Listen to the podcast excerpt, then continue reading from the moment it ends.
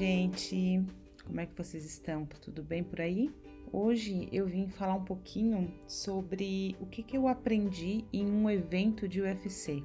Sim, ontem eu tive no meu primeiro evento é, de UFC, é, fui com meu esposo e eu não sou tão fã assim desse tipo de esporte, eu não conheço bem as regras, mas eu assisto sempre que eu posso, né, acompanhando ali meu marido que gosta, né, fazendo como um programa em família.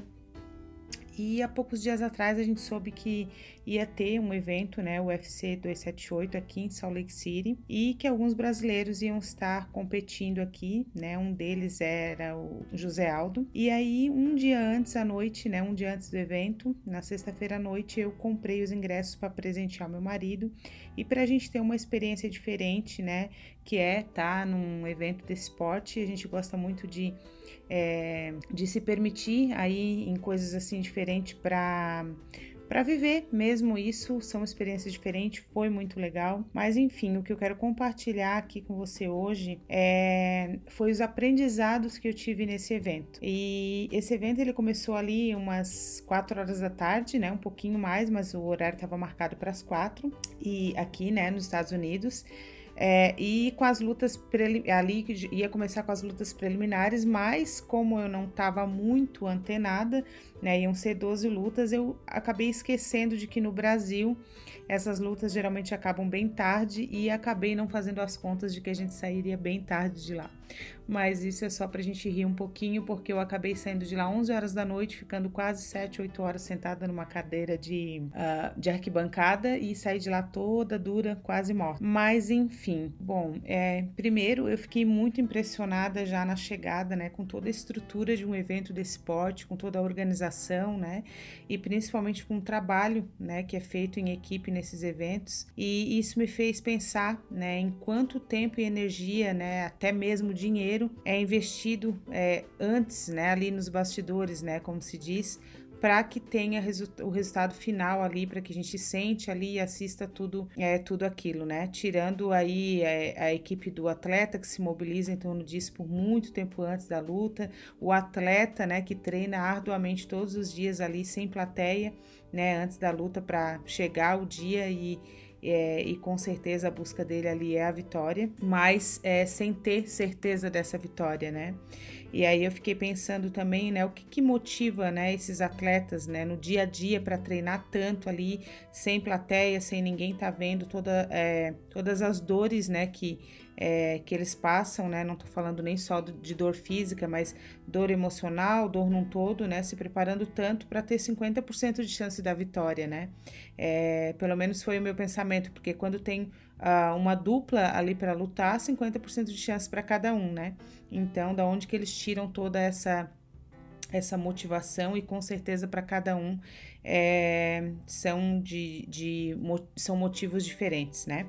Mas as maiores reflexões e aprendizados que eu tirei, né, os aprendizados mais práticos que eu tive ali, eu senti desejo de compartilhar aqui com você hoje, é, porque esses momentos da luta foi os que fizeram ali para mim diferença, né? Em foi tudo muito legal, mas cada luta, cada acontecimento eu procurei prestar bastante atenção para tirar um aprendizado. Confesso que eu nem tinha pensado em gravar um podcast, mas hoje eu compartilhei nos meus stories é, um pouquinho do, do meu aprendizado e acabei lembrando, né, que seria uma boa ideia trazer aqui para o podcast para ficar aqui e para alcançar mais pessoas. Bom, eu não conhecia todos os lutadores, né? Eu só sabia que tinha alguns brasileiros ali. Se eu não me estiver errado, acho que foram quatro ou cinco. Eu acho que foram cinco brasileiros que lutaram ontem. Um deles, que era um dos nomes que eu conhecia e que eu estava numa mega expectativa uh, ah, para ver lutar, era o José Aldo, né? E para minha surpresa, é, não era só eu que estava com expectativas, né, sobre ele. Uh, ele visivelmente era um dos mais favoritos ali naquele evento, né?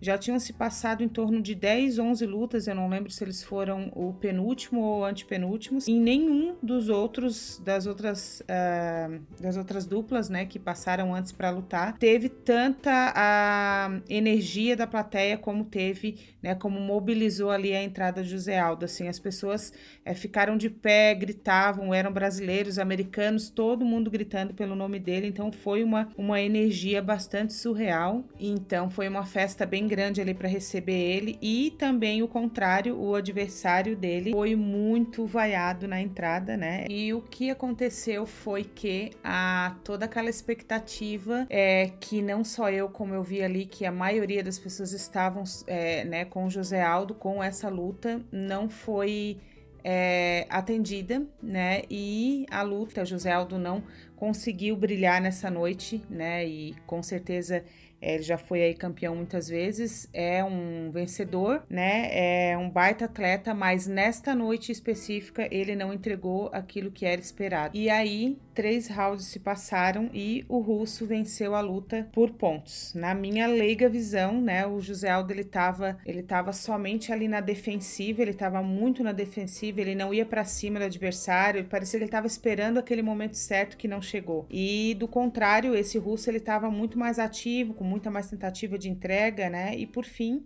ele ganhou essa luta então por pontos e mesmo tendo ganhado a luta, ele foi muito vaiado.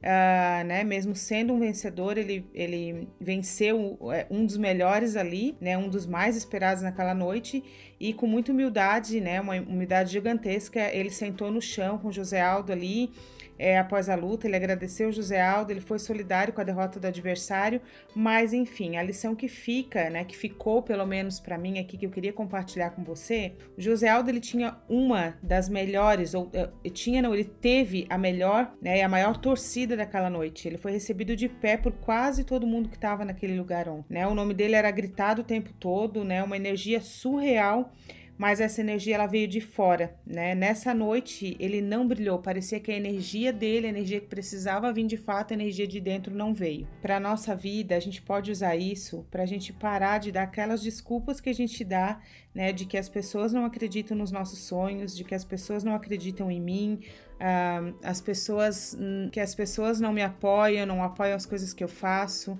porque a energia vindo de fora, ela tem um peso de 1% no nosso resultado. 99% tem que vir de dentro, né? É se você acredita em você. Voltando ali, José Aldo, ele tinha, ele tava ontem com o inverso, ele tava, parecia que ele tava com 99% da energia vindo de fora e 1% veio de dentro, né? A outra luta que me marcou muito, né, foi de outro brasileiro também, e esse, do contrário de José Aldo, ele foi muito vaiado durante toda a luta. Uh, ele foi bem arrogante. É, eu não estou dizendo que ele é uma pessoa arrogante, até porque eu não conheço, mas ali no jogo talvez fosse uma tática dele. Ele estava sendo bem arrogante com o adversário, bem provocativo, chamando o adversário o tempo todo, mas ele foi muito concentrado, né? Tanto que, na verdade, tanto ele quanto o adversário, né? Eles foram é, bem concentrados, eles Uh, apesar de ter sido, como eu falei, ele, ele ser arrogante, chamar, é provocativo, de chamar o adversário, eu acredito até mesmo que isso realmente seja já uma estratégia dele, porque é, de verdade para mim foi uma das melhores lutas, é, foi uma entrega de, dos dois lados ali. E finalizando os rounds, né? Esse brasileiro ele ganhou por pontos, mesmo assim ele ganhou e também foi vaiado. Ele não tinha nenhuma torcida, né? Ele foi vaiado. A maioria das pessoas ali era visivelmente que estava torcendo pelo, pelo adversário dele. E perceba, aqui é um caso totalmente oposto do que eu contei ali do José Aldo. No, no caso do José Aldo, o adversário dele que estava sendo vaiado, né? Então, mesmo assim, ele venceu. Então, o aprendizado que fica. Então, ele não tinha nenhuma torcida, né? Não nenhuma, mas ele tinha. Se tinha, era a mínima torcida dele ali. Ele foi vaiado, né? A maioria das pessoas ali torciam pelo adversário dele. Né? E aqui é um caso bem oposto ao caso ali de José Aldo, né? Onde lá o adversário que era vaiado. Então, um foi aplaudido de pé, faz ou pelo menos fez uma entrega mínima ontem, e o outro, que foi vaiado, ganhou a luta, mas entregou tudo que tinha até o final, né? Até o último round, era visível que ele estava entregando tudo dele e ele deu, é, literalmente, ele deu um show ontem.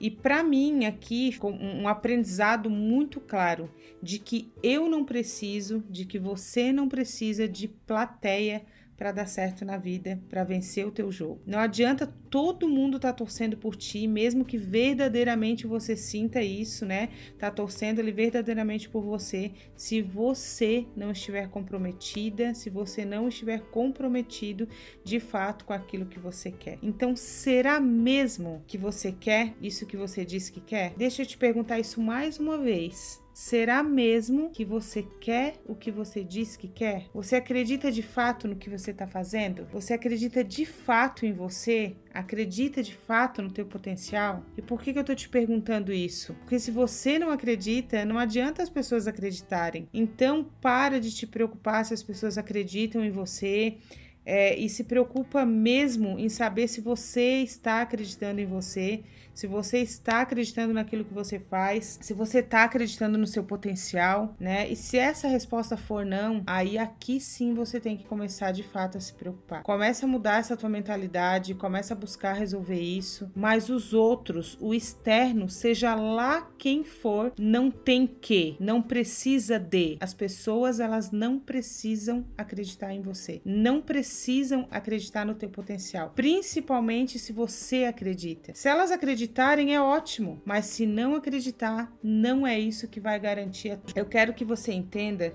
que eu não tô aqui defendendo que a gente não precisa de pessoas, é, não precisa de ninguém, não precisa de pessoas torcendo por nós. Muito pelo contrário. Ontem, por exemplo, cada atleta que eu via entrar ali, foram 12 lutas, eu prestava muito atenção em quem entrar, na equipe que entrava, como eles chegavam e também prestava muito atenção em quem ganhava, como que era ficar ali com, como vencedor e como eles saíam também do ringue, né?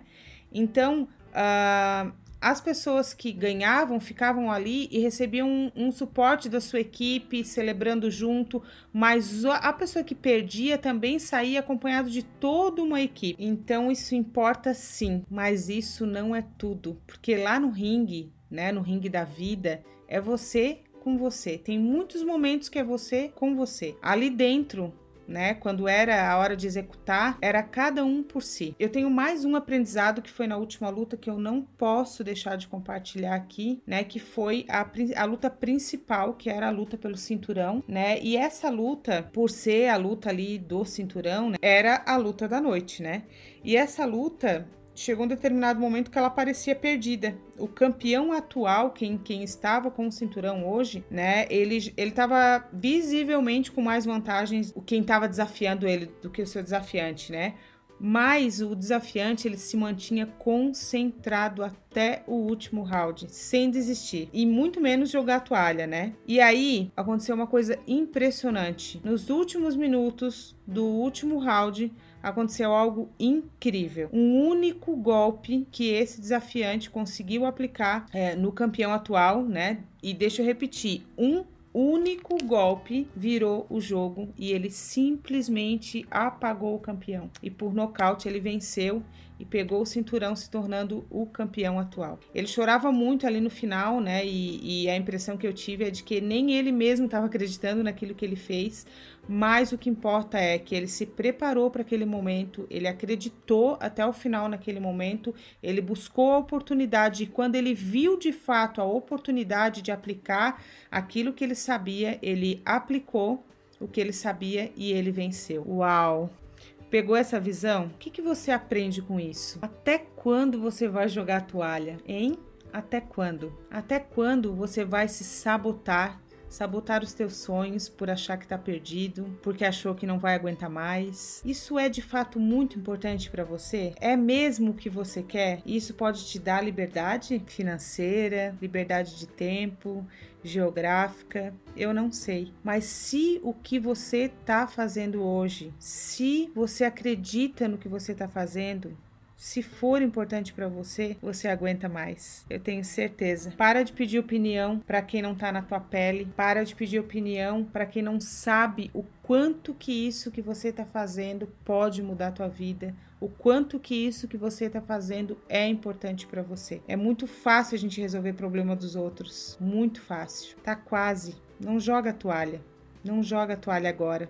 Você vai vencer com torcida, com plateia ou sem torcida. Se você se preparou para mudar de vida, não entrega os seus pontos agora. Se você não se preparou, começa a se preparar e não desiste. Não te desconcentra, não te desfoca. Você vai vencer e vai valer a pena. Acredite, eu acredito em você. Eu espero que essa reflexão faça sentido para você, que eu tenha conseguido passar um pouquinho daquilo que eu aprendi ontem nessa luta de UFC. E se você ainda não me segue lá no Instagram, eu sou Silvana Venâncio do arroba Silvana Master Coach, uh, me segue lá e até breve.